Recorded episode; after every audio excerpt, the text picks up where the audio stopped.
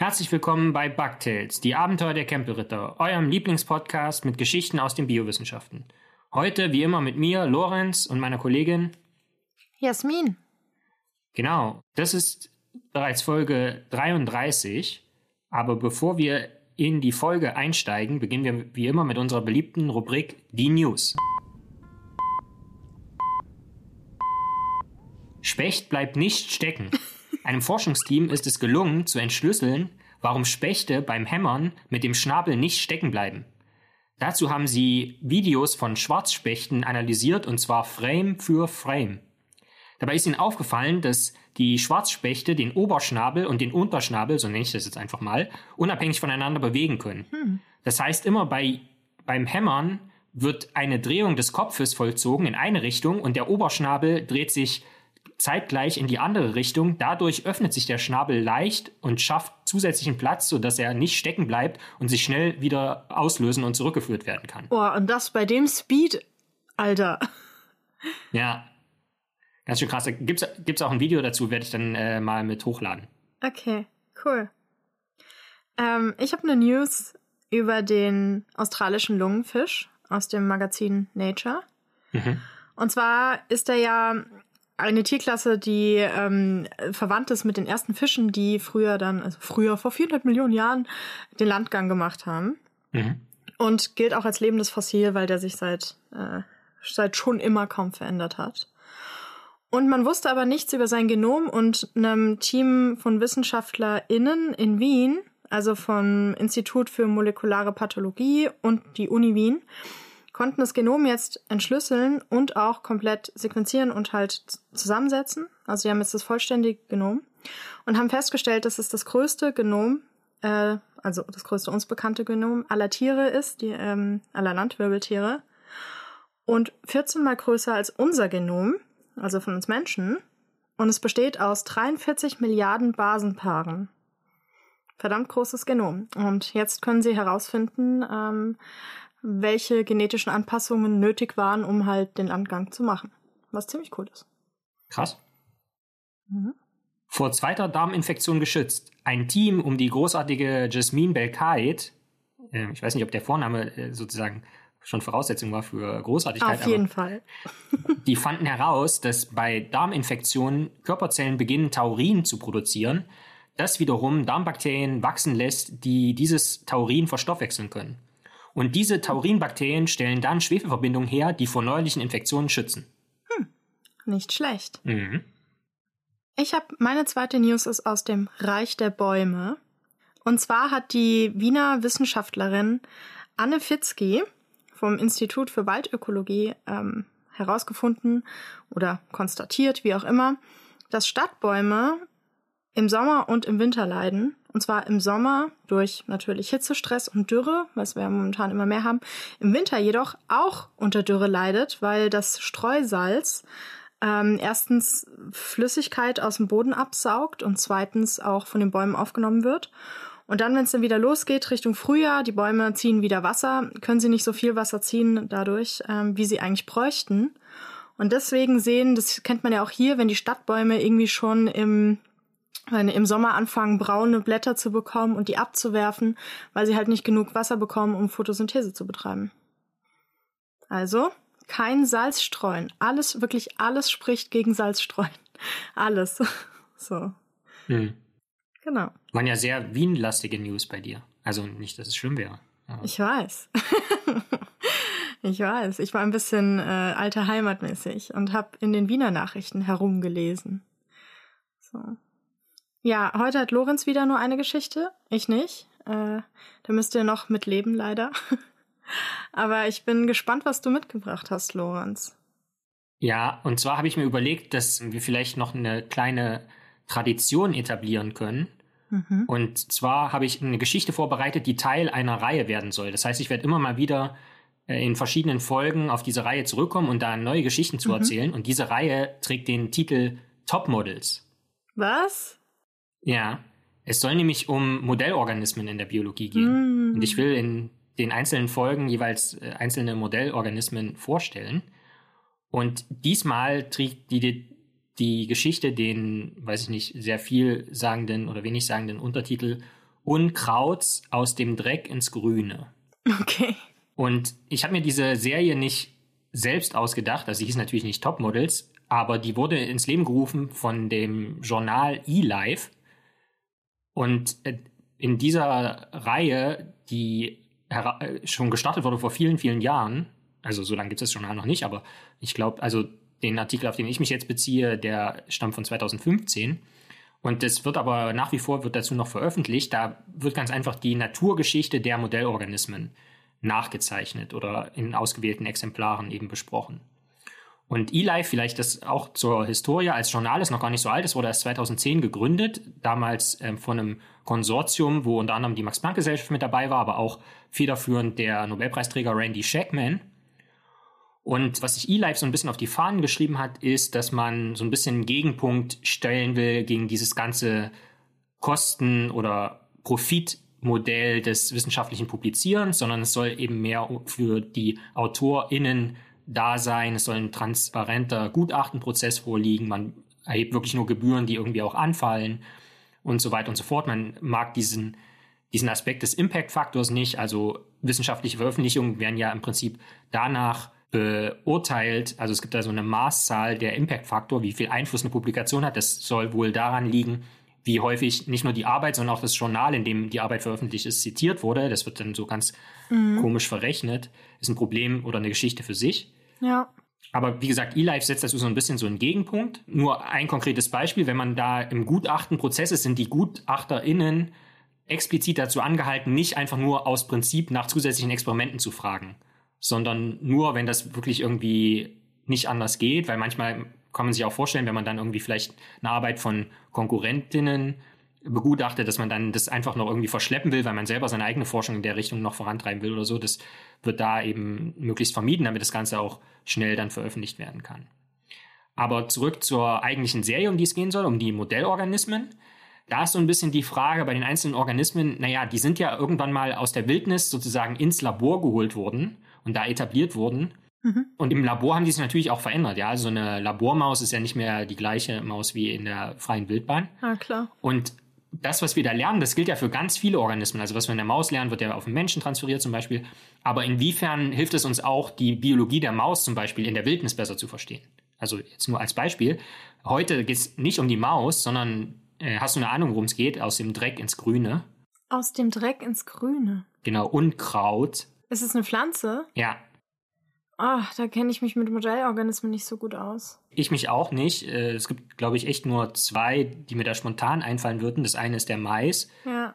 Aber um den geht es nicht, sondern es geht um äh, die andere Pflanze, die mir da spontan eingefallen wäre, nämlich Arabidopsis thaliana, die Ackerschmalwand. Ah, ja. ja. Und die ist natürlich ein Modellorganismus generell für Pflanzen, besonders aber für Nutzpflanzen, also die sogenannten Crops, Feldfrüchte. Und Arabidopsis thaliana ist eine kleine, einjährige, krautige Pflanze. Ja, manche bezeichnen sie despektierlich als Unkraut. Also bitte. es gibt bei uns im Podcast kein Unkraut und kein Ungeziefer. Genau. Und sie zählt zur Familie der Kreuzblütengewächse, zu der auch unser Brokkoli zählt, aber auch äh, diverse Kohls, also Weißkraut, Rotkraut, Blumenkohl, Rosenkohl, Kohlrabi etc. Und die heißen Kreuzblütengewächse, kann man sich ja vielleicht denken, weil die Kronblätter in der Blüte kreuzförmig angeordnet sind. Das sind immer vier und die sehen dann so ein bisschen aus wie die Zeiger von so einem Kompassstern. Und ein, ein Blatt ist normalerweise auch größer als die anderen drei, aber genau, Kreuzblütengewächs. Und Arabidopsis thaliana wurde erstmals wissenschaftlich beschrieben im Jahr 1577 von dem Mediziner Johannes Thal. Und diese Erstbeschreibung wurde dann publiziert von Gustav Heinold, der auch als Erstbeschreiber dann irgendwie gilt. Also wenn man dann da nachschaut, dann sieht man in Klammern Hein H., das war so seine Abkürzung, unter die er publiziert hat. Und das Lustige ist, kurze Nebengeschichte, Gustav Heinold war auch Mediziner, hat aber nie als Arzt gearbeitet. Zumindest gibt es da keinen Arbeitsnachweis sondern er hatte ähm, einen reichen Mäzen, der ihn irgendwie gefördert hat und deswegen konnte er sich da mit anderen Dingen verdingen konnte in die Natur gehen, konnte Pflanzen be bestimmen und beschreiben und hat äh, sich ein bisschen was dazu verdient mit Verkäufen von Pflanzen. Ich dachte, sich ein bisschen was dazu verdient, ab und zu mal irgendwie jemandem gefesselten Zahn gezogen oder so. nee, also zumindest gibt es ja keine Nachweise davon. Gut, nun aber zurück zu Arabidopsis thaliana, eine schmalwandige Pionierin, denn Arabidopsis thaliana war die erste Blütenpflanze, deren Erbgut komplett entschlüsselt wurde. Und entschlüsselt heißt wie immer sequenziert, und zwar bereits im Jahr 2000. Ja, also bereits vor der Beendigung des Humangenomprojekts kannte man das Erbgut dieser Pflanze. Und das kann man sich auch frei zugänglich und annotiert anschauen unter arabidopsis.org. Arabidopsis hat nur fünf Chromosomen. Der Mensch im einfachen Chromosomensatz hat ja 23, 22 Körperchromosomen und ein Geschlechtschromosom. Und der genetische Code, der eben, wie gesagt, äh, früh sequenziert wurde von Arabidopsis thaliana, umfasst nur 160.000 Buchstaben. Ja, im Vergleich, dein Knochenfisch eben, der hat ja 43 Milliarden, der Mensch hat 3 Milliarden, da ist 160.000 schon sehr, sehr übersichtlich. Das ist der kleinste genetische Code aller, oder zählt zu den kleinsten genetischen Codes aller Blütenpflanzen. Und das macht Arabidopsis thaliana natürlich als Modell so attraktiv. Ja, da hat man erstmal nicht so viel, was man irgendwie verstehen muss, ist nicht so komplex, nicht ganz so komplex, das Erbgut. Was macht sie sonst noch attraktiv als Forschungsobjekt? Na, zum einen eine kurze Generationszeit. Arabidopsis thaliana hat so einen Generationszyklus von sechs bis acht Wochen. Das ist relativ fix. Mhm. Und notfalls kann sich Arabidopsis thaliana auch selbst befruchten. Ja, die ist also, also sehr anpassungsfähig. Und wegen dieser enormen Anpassungsfähigkeit ist sie auch schon extrem anders als ihre Schwestern Arabidopsis lyrata zum Beispiel oder Arabidopsis croatia oder Arabidopsis haleri. Das heißt, sie haben sich dann alle mhm. spezialisiert und sind aufgrund dieser Anpassungen extrem verändert hervorgegangen im Vergleich eben zu Arabidopsis thaliana. Und zu der evolutionären Aufspaltung, die zur Bildung dieser Art geführt hat, kam es vermutlich vor fünf Millionen Jahren. Wenn ich sage vermutlich, kann ich auch den Vertrauensbereich dazu nennen, zwischen 3,1 und 17,9 Millionen Jahren, da gab es diese evolutionäre Aufspaltung. Und die fiel so oder so in den Übergang von der Warmzeit in eine Kaltzeit. Und Arabidopsis thaliana kommt heute mit den klimatischen Bedingungen in Westeurasien vor. Also wenn man sich Europa und Asien jetzt mal als eins vorstellt und dann da so quasi den Westteil, so westlich des Urals bis nach Portugal anguckt. Mhm. Und wächst eigentlich überall, also auch auf sandigen und nährstoffarmen Böden. Interessant ist aber, dass die heutigen Vorkommen nicht schon seit dieser evolutionären Aufspaltung vorliegen, sondern Arabidopsis thaliana ist eine Einwanderin aus dem Balkan. Mhm. Ja, denn sie kehrt nämlich vor etwa 5.000 bis 10.000 Jahren wieder hierher zurück. Und zwar zusammen mit farmenden Menschen und Hunden, wie wir das schon in Episode 23, die Wiege der Hundheit, besprochen haben. Da kam sie also aus dem Osten wieder in unsere Gefilde zurück. Mhm. Und zeigt mittlerweile, wie angesprochen, eine weite geografische Verbreitung und auch eine hohe klimatische Toleranz. Also in kalten Gebieten genauso wie in warmen Gebieten. Und das liegt hauptsächlich daran, dass ihr Wuchs relativ klein und robust ist, vor allem in der vegetativen Phase. Bisschen wie bei mir. Sorry.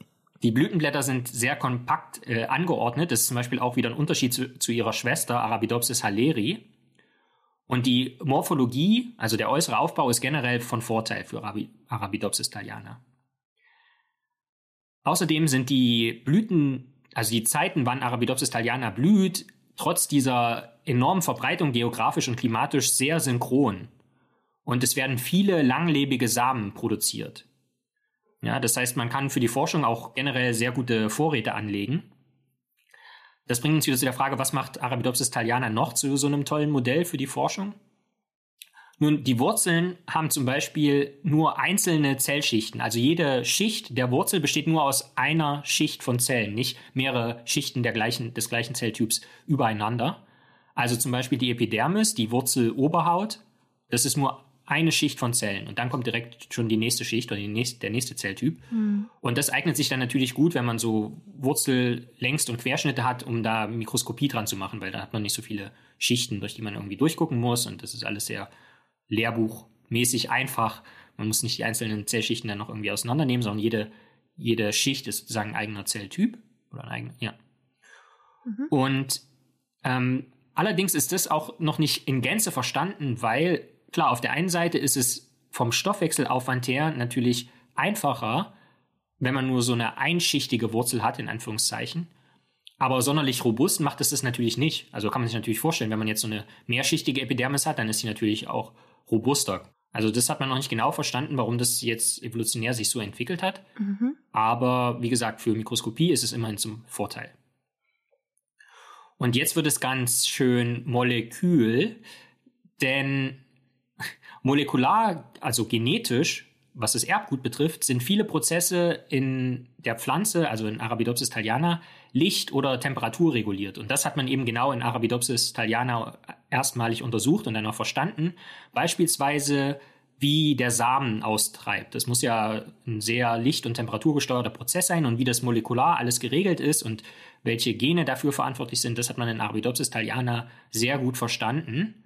Und was ein bisschen traurig ist, obwohl Arabidopsis thaliana sich sehr gut an Temperaturveränderungen anpassen kann und da als sehr robust gilt, ist die gegenwärtige Erwärmung, die wir erleben, also der Klimawandel für Arabidopsis thaliana zu schnell. Ja, also selbst diese Pflanze, die da relativ gut drauf angepasst ist, kommt damit nicht zurecht, was äh, uns zu denken geben sollte. Und dann kommen wir auch schon zum Bug der Woche.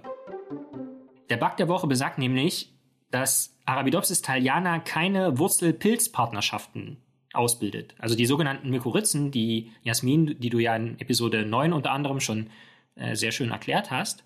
Hm. Und die Argumentation, die da jetzt in dieser Arbeit, die ich verlinke, vorgelegt wird, ist, dass das Ausbleiben dieser Partnerschaften Arabidopsis thaliana flexibler machen würde. Weil dann könne sie ja auch kontaminierte Böden besiedeln, in denen sonst keine Mikroorganismen oder keine Organismen mehr vorkommen und wäre nicht abhängig davon, dass dann irgendwelche Pilze leben, mit denen es ja aber eigentlich besser gehen sollte, nur. Also, aber genau, das ist so ein bisschen die Argumentation da. Aber mhm. da verstehe ich jetzt die Argumentation nicht. Weil, also, das heißt ja nicht, dass äh, auch Bäume, die das machen, die müssen ja nicht unbedingt, es ist nur besser. Ja, genau. Wieso will die das nicht? Also sie müsste, äh, nicht, dass sie es muss, sondern freiwillig sozusagen. Ja. Also es, es wird irgendwie argumentiert, dass man dann ja zum Beispiel auch irgendwelche Stoffwechselwege aufrechterhalten müsste, einfach nur, wenn man eine Pilzpartnerschaft findet, die man sich sonst einfach komplett sparen könnte. Also wahrscheinlich ist das Erbgut mittlerweile so klein, dass man selbst diese ganzen Sachen, äh, bei denen man mit einem Pilz profitieren könnte, einfach überhaupt nicht mehr hat. Hm. Und das macht dann dann irgendwie flexibler, obwohl man ja weniger flexibel ist. Also wie, äh, ich verstehe die Argumentation, wie gesagt, auch nicht. Das ist nur das, okay. wie da äh, eben argumentiert wird. Hm. So. Und wenn wir einmal bei der Verarbeitung von näheren Mineralstoffen sind, das ist auch bei Arabidopsis thaliana auf molekularer Ebene erst richtig gut verstanden worden als Modellorganismus. Genauso wie beispielsweise das pflanzliche Immunsystem. Ja, auch Pflanzen haben ein Immunsystem, zum Beispiel einen molekularen Schutz der Resistenzen ausbilden lässt gegen mhm. Krankheitserreger. Also es gibt auch Bakterien und Pilze, die Pflanzen infizieren und dagegen gibt es eben ein angeborenes Immunsystem bei Pflanzen und das ist bei Arabidopsis thaliana sehr gut untersucht. Und Arabidopsis thaliana bildet auch Schwefelverbindungen aus, die zum Schutz gegen Fraßfeinde helfen. Also das ist auch ein sehr mhm. interessanter Aspekt, der Arabidopsis thaliana zu einem Topmodell macht. Was allerdings besonders ist, dass Arabidopsis thaliana generell nicht sehr stressresistent ist. Also sehr tolerant, was Temperatur und äh, Boden angeht. Aber wenn die Bedingungen sich jetzt verändern, dann kann es kann Arabidopsis thaliana, so wird zumindest das in der Arbeit beschrieben, nicht gut mit schlechteren Bedingungen umgehen, sondern ihr Trumpfass ist im Prinzip, dass einfach der Reproduktionszyklus so schnell und so flexibel ist und dieses die zeitliche Anpassung, dass man das kurze Fenster, wo die Bedingungen noch okay sind, ausnutzt, um sich zu reproduzieren, diese langlebigen Samen bildet und sich dann sozusagen aus diesen schlechten Bedingungen heraus reproduziert. Also irgendwo anders dann hm. wieder wächst, in einem kurzen Fenster schnell sich ausbreitet, wo die Bedingungen irgendwie besser sind. Aber generell, wenn es jetzt mal wirklich mal schlechte Bedingungen gibt, zum Beispiel extreme Salzkonzentration, äh, hoher Salzgehalt oder sowas, da kommt Arabidopsis thaliana zum Beispiel nicht so gut zurecht. Anders wieder kann es sein bei ihren Schwesterarten, also Arabidopsis haleri mhm. zum Beispiel oder so, die können dann da vielleicht äh, anders angepasst sein, aber Arabidopsis thaliana selber nicht. Schließen möchte ich mit einem Shoutout. Wer mehr über Pflanzenforschung erfahren will, dem sei der wunderbare Podcast Krautnah empfohlen von meinem Science Slam Kollegen David und äh, wiederum dem Kollegen, mit dem er das zusammenarbeitet, den ich persönlich nicht kenne, Kaspar heißt der. Also äh, packe ich auch einen Link in die Shownotes. Wer sich da weiter informieren will, gerne hören. Krautnah heißt der Podcast. Und das war meine erste Geschichte zu Topmodels in den Biowissenschaften. Dankeschön. Hm. Ich frage mich gerade, was ist dein liebster Tiermodellorganismus? Also klar, mit Abstand am meisten Erfahrung habe ich mit der Maus, die ich sehr zu schätzen mhm. weiß und sehr gut kenne. Habe ein bisschen Erfahrung mit Fliegen, die ich auch schon operiert habe. Ja, ich auch. Ich habe sehr gute Freunde und Freundinnen, die sehr viel auf den Fadenwurm C. elegans halten. Ja, das ist mein Lieblings. Wieso? Aber weißt du, aus einem kleinen Grund. Also erstmal finden ihn alle langweilig und so. Aber weißt du, was sein Name auf Deutsch bedeutet? Also Kenorapiditis elegans? Hm? Weißt du's? Nee. Es bedeutet eleganter neuer Stab. Wie geil ist das? Hm, wie nennen wir diesen Wurm? Er sieht aus wie ein Stab. Außerdem ist er sehr elegant und er ist neu, weil vorher kannten wir ihn noch nicht. Lass uns doch eleganter neuer Stab machen. Jetzt übersetzt es mal auf Latein, damit die anderen Leute nicht merken, was für ein Quatsch wir da machen. Ist doch geil. Ja. So. Und ich finde den halt, kann, ich finde Würmer einfach generell gut. Ja. Also äh, auch Fadenwürmer. Ich finde die irgendwie einfach cool. Ich weiß, es ist, ich meine, wenn man, also der, der, der kriegt halt rum, ne? Ja. der schlängelt sich da halt irgendwie durch irgendwas Feuchtes, aber ich finde den, ich finde den gut, den eleganten neuen Stab. Und äh, Bärtierchen jagen die ja auch, zum Beispiel. also da gibt's wilde Kämpfe unter Mikroskop. Ja.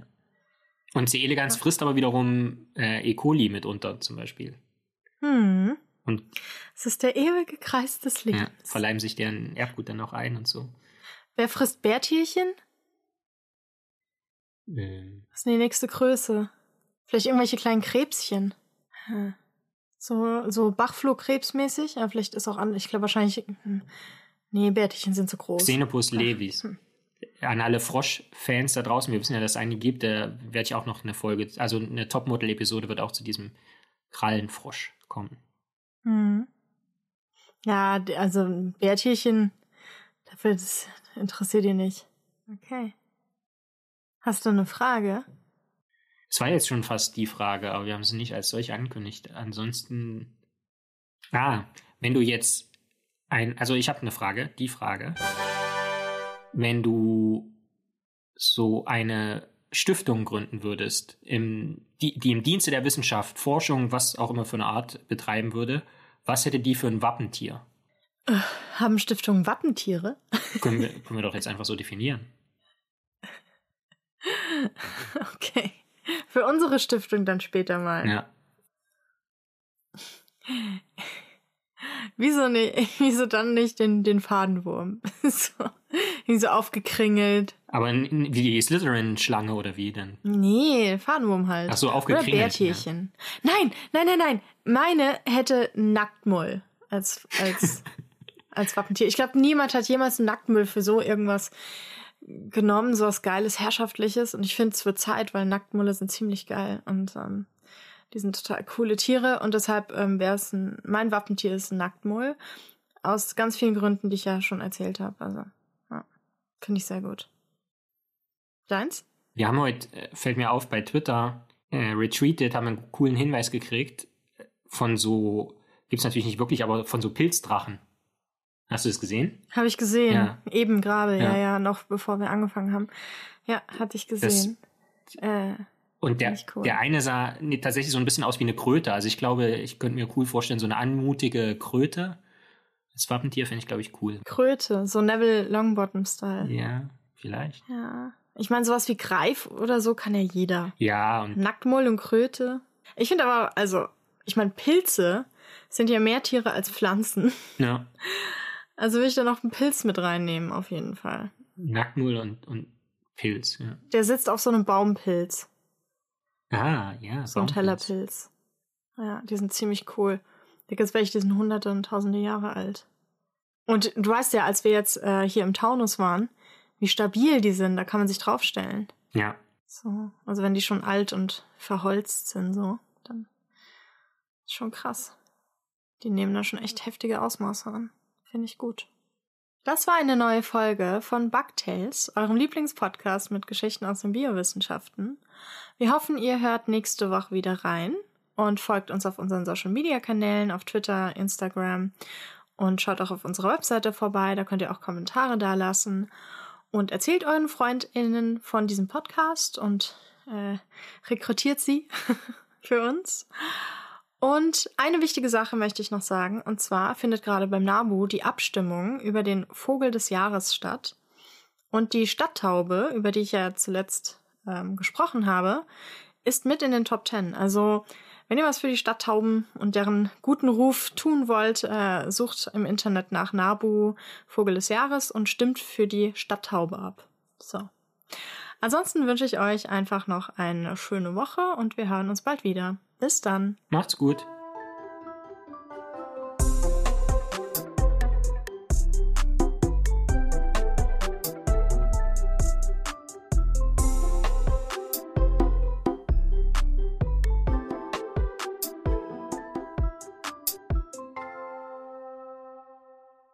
So, äh, haben wir irgendwas Spezielles für, die, für den Abbinder? Abbinder. Yeah. So heißt der, so heißt die Person, die. Nein, nee, das willst du ja nicht wissen. Nee, ich glaube nicht. Ja. äh, nee, ganz einfach das Outro sprechen. Und ich äh, rufe auch zur Wahl auf, aber gebe keine Wahlempfehlung ab. Lorenz Adlung, mal wieder die Schweiz.